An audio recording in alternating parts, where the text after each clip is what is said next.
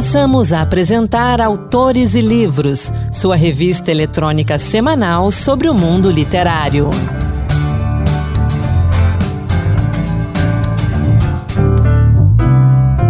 Olá, sou Anderson Mendanha e nesta edição extra do Autores e Livros a gente acompanha a entrevista completa que fiz com Márcia Camargos sobre a mais recente edição do livro Semana de 22 Entre Vaias e Aplausos, obra que mostra o festival modernista sobre diversos ângulos, numa abordagem crítica que revela aspectos pouco visitados pela bibliografia.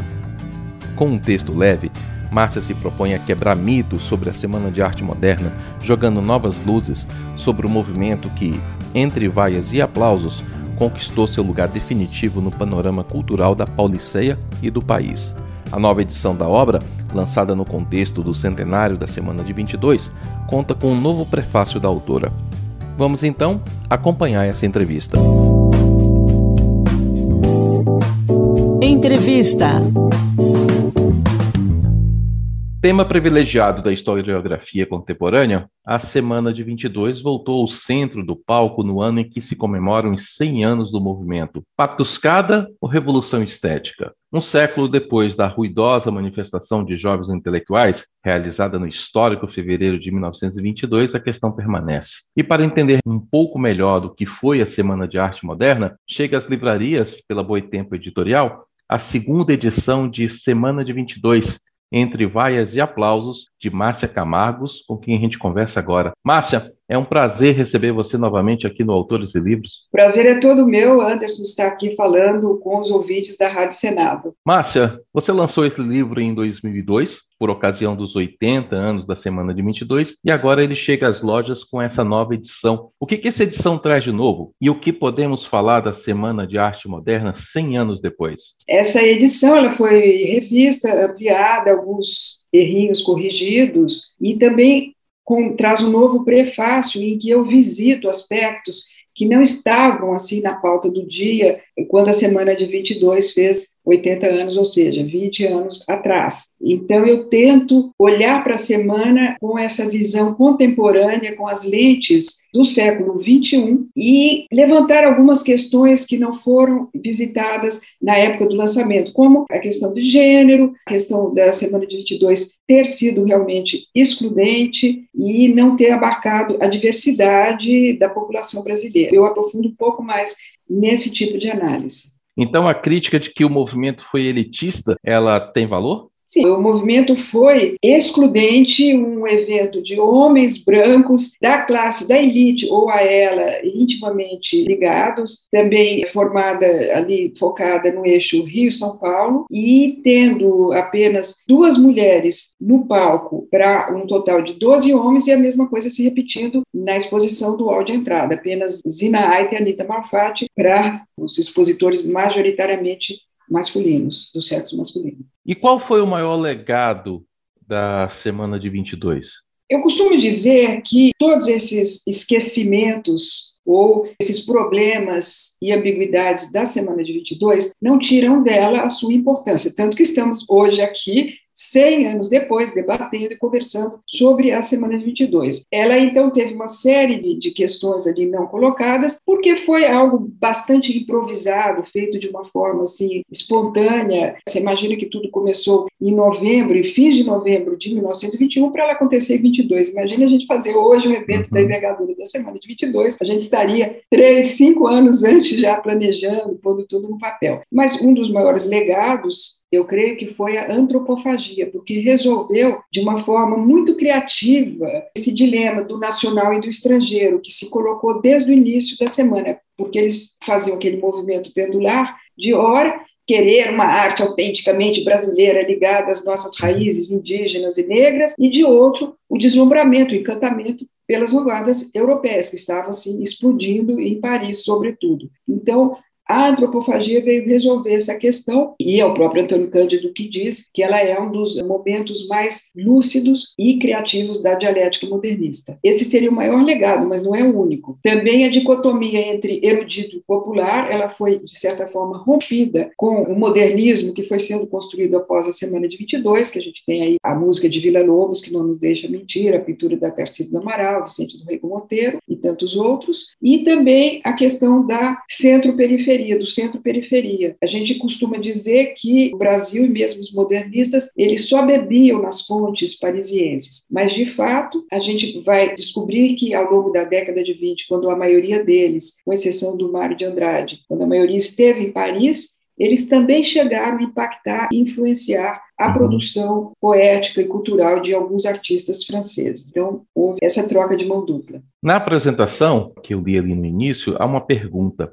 Patuscada ou revolução estética? Como assim? É, Para nós, nos dias de hoje, a Semana de 22 é aquilo que mudou os rumos da arte, da música, da poesia. Explica esse detalhe para gente, essa pergunta. Bom, a Semana de 22 foi o estopim do que viria depois a ser conhecido como modernismo, certo? Através de todas as revistas e dos movimentos que surgiram, como o Brasil, Antropofagia, mesmo Verde e Amarelo, de direita, do grupo ANTA, e as revistas Claxon, Terra Roxa e Outras Terras, e outras que foram embasando e dando corpo e teorizando aquelas ideias soltas assim durante a semana de 22. Iconoclasta, um basta, não queremos mais o tipo de arte que vem sendo feito até hoje em dia. O que nós queremos ainda não sabemos e vamos construir aos poucos ao longo dos próximos anos. Mas essa questão, né, patuscada, foi uma piada, uma revolução, porque ela teve todos esses problemas sobre os quais a gente aqui já falou, essas ambiguidades, essas contradições no movimento pendular indo de um lado para outro, né? ora uhum. negando os estrangeirismos, horas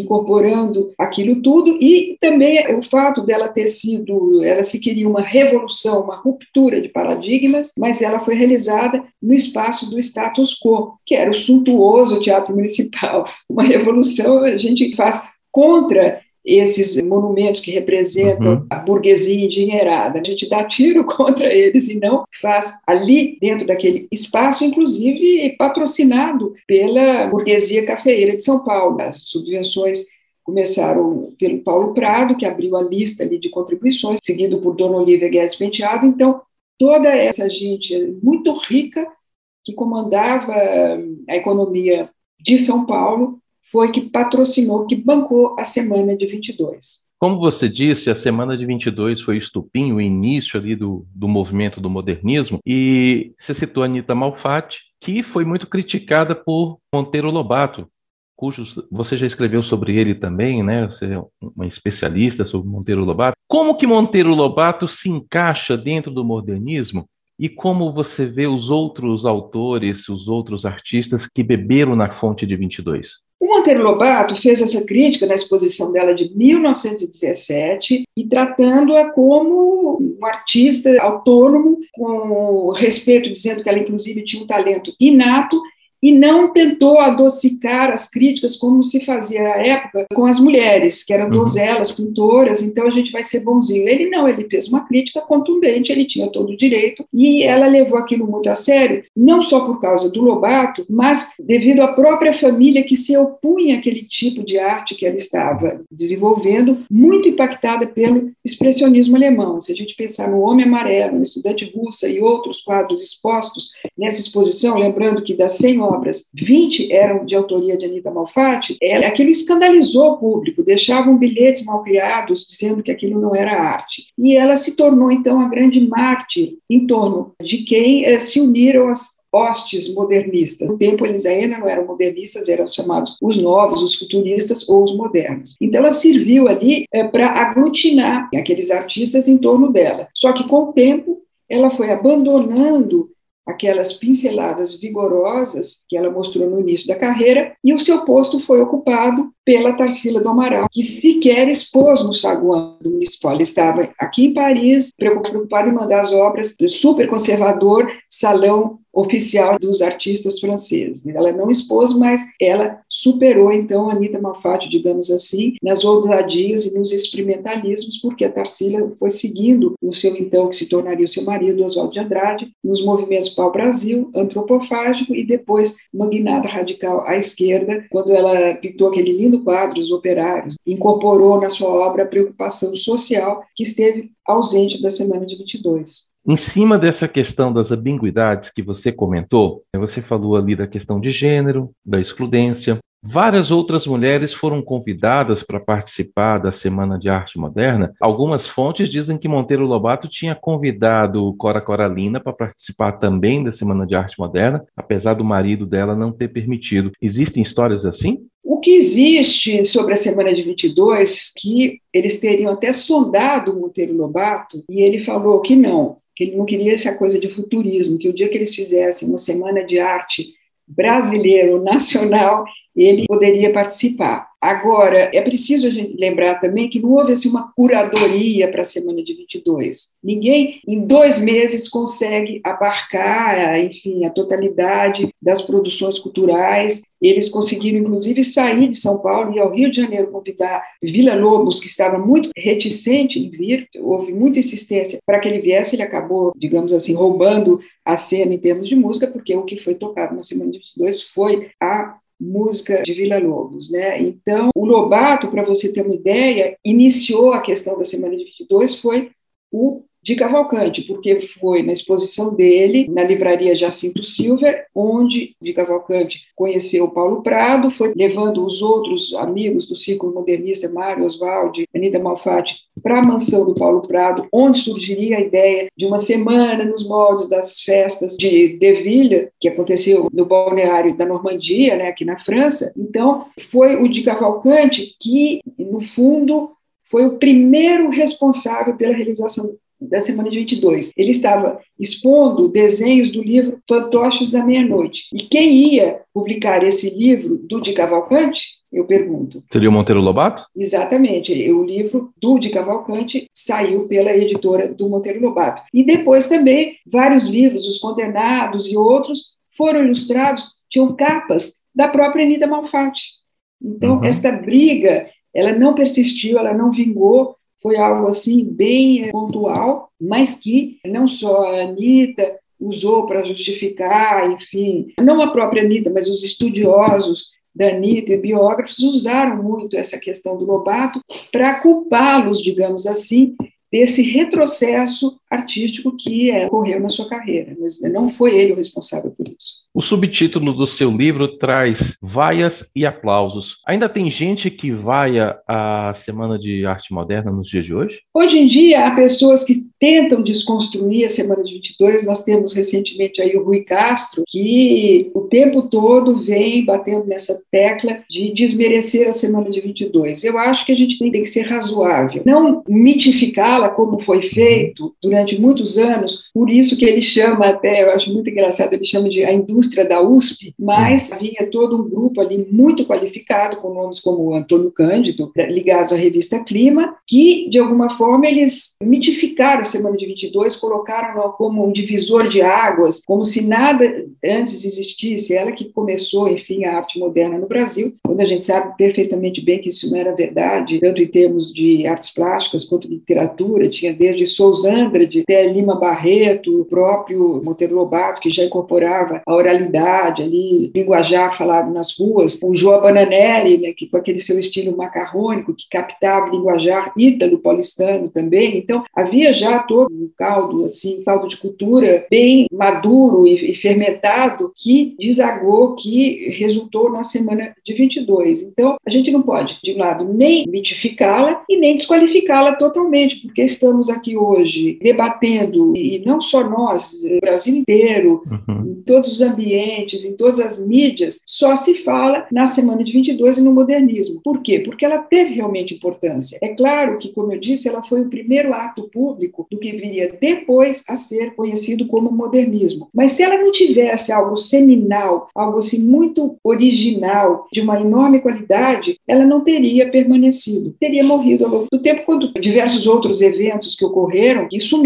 aí no, na história dos tempos, né? a gente não ouve mais falar. Então, tem que balizar bem isso, sim, olhar de uma maneira crítica, como inclusive eu faço nesse meu prefácio, e tenho falado nas entrevistas, mas sem desqualificá-la e que foi uma bobagem, que foi um evento sem nenhuma importância. Eu acho que isso é uma miopia uhum. em termos jornalísticos e culturais. A Semana de Arte Moderna influenciou não só o modernismo, mas muitos atores, muitos personagens nas artes, na literatura, na poesia, na música. Ela continua tendo força ainda hoje, continua influenciando gente? E uma última pergunta: como que o modernismo influenciou a sua carreira como jornalista, historiadora e pesquisadora? Bom, o modernismo em si, ele vem se desdobrando, ele vem sendo reinventado, ressignificado, e tudo aquilo que não esteve durante a semana de 22, hoje está presente de alguma forma por causa daquela faísca lá atrás. Então, o repertório negro, as produções culturais que vêm das periferias, que vêm mesmo do movimento operário, das classes trabalhadoras, das mulheres, dos BGT, etc. Todos esses atores, eles estão hoje ocupando o centro do palco. Eles não estavam no Teatro Municipal em fevereiro de 1922, mas hoje eles estão presentes e isso, em alguma medida, se deve a esse grito iconoclasta que foi ouvido, que explodiu em fevereiro de 22 e que vem ecoando até os dias de hoje. E o modernismo e a Semana de 22 entraram na minha vida quando a Ivana da Boitempo me convidou para integrar essa coleção Pauliceia com um livro sobre a Semana de 22. Eu comecei a pesquisar e já vinha me debruçando sobre a formação do campo cultural de São Paulo nos anos 10, quando a cidade foi dotada dos equipamentos culturais ali necessários para que se cumprisse a sua vocação de metrópole emergente, de locomotiva do Brasil. E depois de fazer essa pesquisa, eu comecei a me interessar e me encantar, porque é realmente um assunto, não sei se você concorda, é um assunto arrebatador. Sim. E que nunca se esgota, que quanto mais a gente procura, mais ideias, mais interpretações vão surgindo. E agora, recentemente, eu acabei eu terminei um outro pós-doutorado aqui na Universidade da Sorbonne sobre os modernistas brasileiros em Paris nos anos loucos, na década de 1920, quando esse encontro, esse embate com as vanguardas europeias vai ter um impacto muito grande na produção artística e literária desse núcleo duro modernista, né? porque todos eles estiveram aqui, com exceção de Mário de Andrade. Então, foi assim que o modernismo se apoderou do meu coração né? e da minha mente, e eu continuo trabalhando, e cada dia eu me surpreendo, descubro novas facetas, novos aspectos que não haviam sido ainda revisitados. Márcia Camargos, obrigado pela conversa, obrigado por esclarecer os fatos da semana de 22, obrigado por participar mais uma vez do Autores e Livros. E as portas estão sempre abertas. Sempre que você tiver qualquer novidade, volte aqui para conversar com a gente. Obrigado. Volto com toda certeza e eu que agradeço o convite. Tchau. Até a próxima. A segunda edição de Semana de 22 Entre Vaias e Aplausos de Márcia Camargos, publicado pela Boitempo, está disponível em formato impresso e digital a partir de R$ 39,90. No site da editora, boitempoeditorial.com.br, a versão impressa está em promoção por 44 reais. Essa edição extra do Autores e Livros vai ficando por aqui. Obrigado pela sua companhia. Se você quiser outras dicas de leitura sobre o centenário da Semana de Arte Moderna, acesse o Instagram e use a hashtag Dicas Autores e Livros. E aproveito para convidar você para acompanhar as outras edições do Autores e Livros no feed e também no nosso site senado.leg.br barra rádio. Autores e Livros teve apresentação de Anderson Mendanha, produção de Ana Beatriz Santos e trabalhos técnicos de Antônio Carlos Soares. Até a próxima. Boa leitura! Acabamos de apresentar Autores e Livros, sua revista eletrônica sobre o mundo literário.